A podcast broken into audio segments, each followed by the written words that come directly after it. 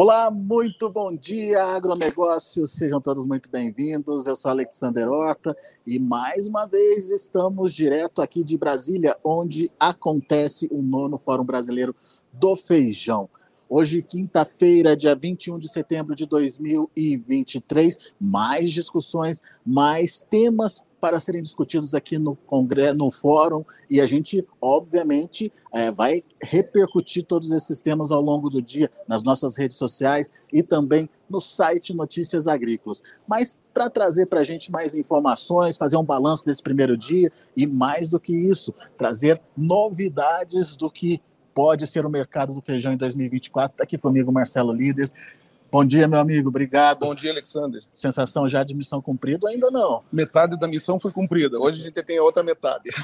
Avaliação sua do fórum de ontem. Sucesso total, acima das nossas expectativas, tanto de público quanto é, do acolhimento né, daquilo que foi proposto, é, dos temas propostos, é, da forma que foi organizado o fórum e as palestras. Todo mundo que estava por aqui teve um, um, um feedback bem interessante, né, aprovando a forma que a gente está propondo para o setor, né, que a gente faça esses fóruns, que faça as discussões. Então, eu acredito que é, a gente vai estar sempre evoluindo, né, mas há uma evolução em relação ao ano passado, por exemplo. Uma coisa que eu percebi foi o, a possibilidade de se interagir com as pessoas, o network que se promove aqui no fórum. Isso é muito importante, né? Sem dúvida, nós é, temos muito a mostrar dos patrocinadores. Um patrocinador vem até o fórum porque ele tem uma novidade a mostrar, ele tem um produto que interessa para aquele, aquele público, né? aqui no caso, produtores, empacotadores e exportadores. E quando a gente faz é, um, um fórum e ele tem conteúdo, há também a tendência de que todo mundo vá assistir no plenário né, as palestras. Então, dessa vez, o que, que a gente fez? Nós não separamos, colocamos junto no mesmo ambiente. E até agora o feedback foi muito interessante, as pessoas têm relatado é, que aprovaram esse método, né? então está, está dando certo. E o networking está acontecendo é, com bastante intensidade. A gente está vendo a aproximação né, dos produtores com é, quem está é, comercializando o produto, seja dentro do Brasil na exportação, seja no empacotamento. Ontem você lançou oficialmente no, no fórum o Movimento Pro Feijão. Aliás, com uma baita apresentação, com um baita estímulo aí para quem estava uh, ah, assistindo ali a sua participação. E agora, Marcelo, qual é o próximo passo? Nós demos início ao movimento, ele começou. Né? Então, é, a partir de agora, é ganhar velocidade no movimento, e a velocidade em busca dos objetivos que o movimento coloca. Né? São 13 e provavelmente nós vamos ter mais algumas verticais que vão ser acrescentadas, porque nós estamos abertos a receber as sugestões, mas essas verticais são as principais é, que o setor entende que precisam de evolução. E nós vamos correr atrás disso. Né? Nós estamos trabalhando pelo setor, né? É, para o setor, e, e as pessoas estão respondendo a esse estímulo e entendendo a necessidade que tem de ter uma evolução em vários pontos. E é aquilo que o produtor que está nos assistindo, né, que está aí na sua propriedade, está aí na sua cidade, é, gostaria provavelmente de estar dizendo para o governo é, a, a, o direcionamento que deveria ter, é, de estar discutindo com os empacotadores o direcionamento que deveria ter, e é, é essa busca, é a busca de, através do movimento agora, de ter uma evolução rápida em várias frentes. Muito bom. Agora, Marcelo, uma pergunta é, mais é, técnica, né, de prepara aí para o plantio das próximas safras. O Conab já bateu o martelo, vamos ter uma área menor de milho, uma produção menor de milho esse ano. É, imagino que do, da, da, safra de verão, quanto a safrinha também deve reduzir, uh, mas é o momento de se ocupar esse espaço. Como é que o IBRAF está vendo essa oportunidade, já que nos últimos anos tem sido o contrário, né? É, milho e soja têm é, ocupado essa área que o feijão geralmente é, usava, né? É uma reviravolta? Não tenha nenhuma dúvida que é uma, uma reviravolta, porque é, a área aumentando, você vai ter uma concentração maior em algum momento, né? Então, a parte do, do trabalho do próprio movimento é buscar agora intensamente é, o consumo? Esse é o primeiro passo. Né? Então, vamos trabalhar o consumo em, em todas as frentes que forem possíveis. Vamos buscar recursos para trabalhar o consumo e a divulgação. Porque se houver um plantio muito grande de feijão carioca, né, lá no mês de fevereiro, março, na segunda safra, nós podemos ter um grande desafio para comercializar lá na frente.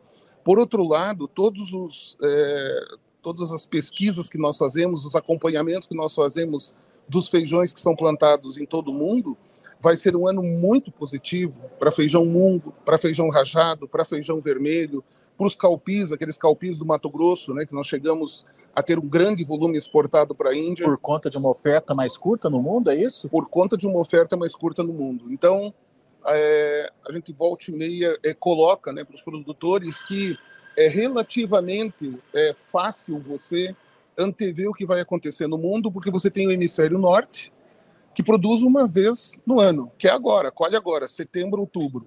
Então, colheu setembro, outubro, a próxima safra deles é só, em volume, é só no ano que vem. Você tem algumas safras na Índia, tem algumas safras na Argentina ainda no primeiro semestre, mas o grande volume vai ser colhido só em setembro, outubro do ano que vem. Então, com essas informações na mão, nós queremos orientar os produtores, os exportadores, é, de qual o direcionamento, quais são as, variedades que são passíveis de serem exportadas, né?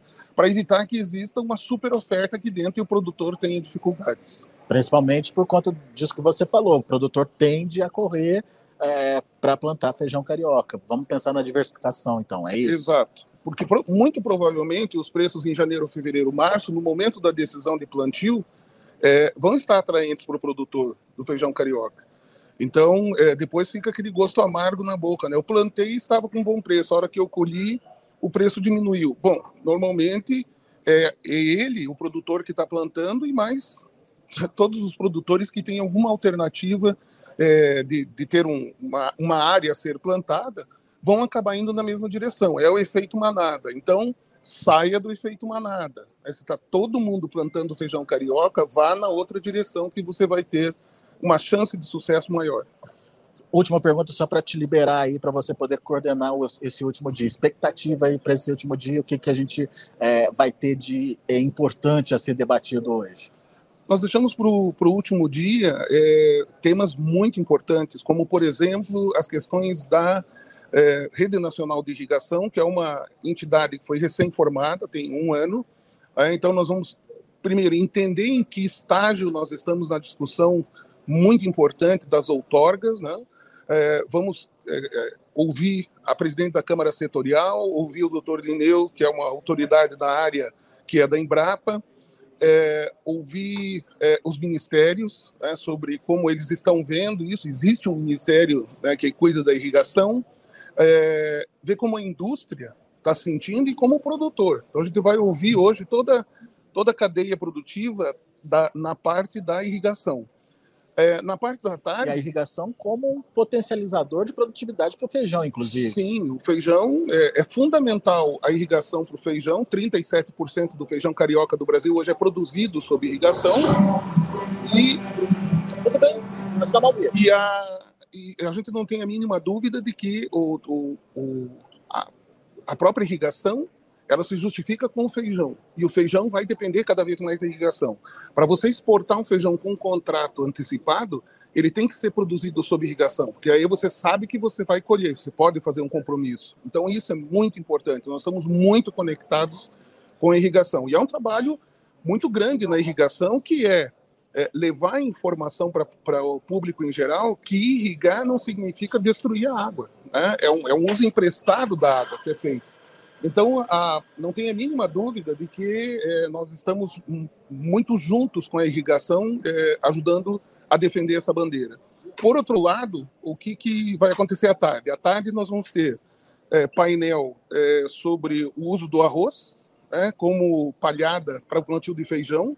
Tem uma variedade nova da Embrapa, vai ser falado bastante sobre isso. Tem um produtor que vai contar como é que está acontecendo para ele o uso dessa palhada.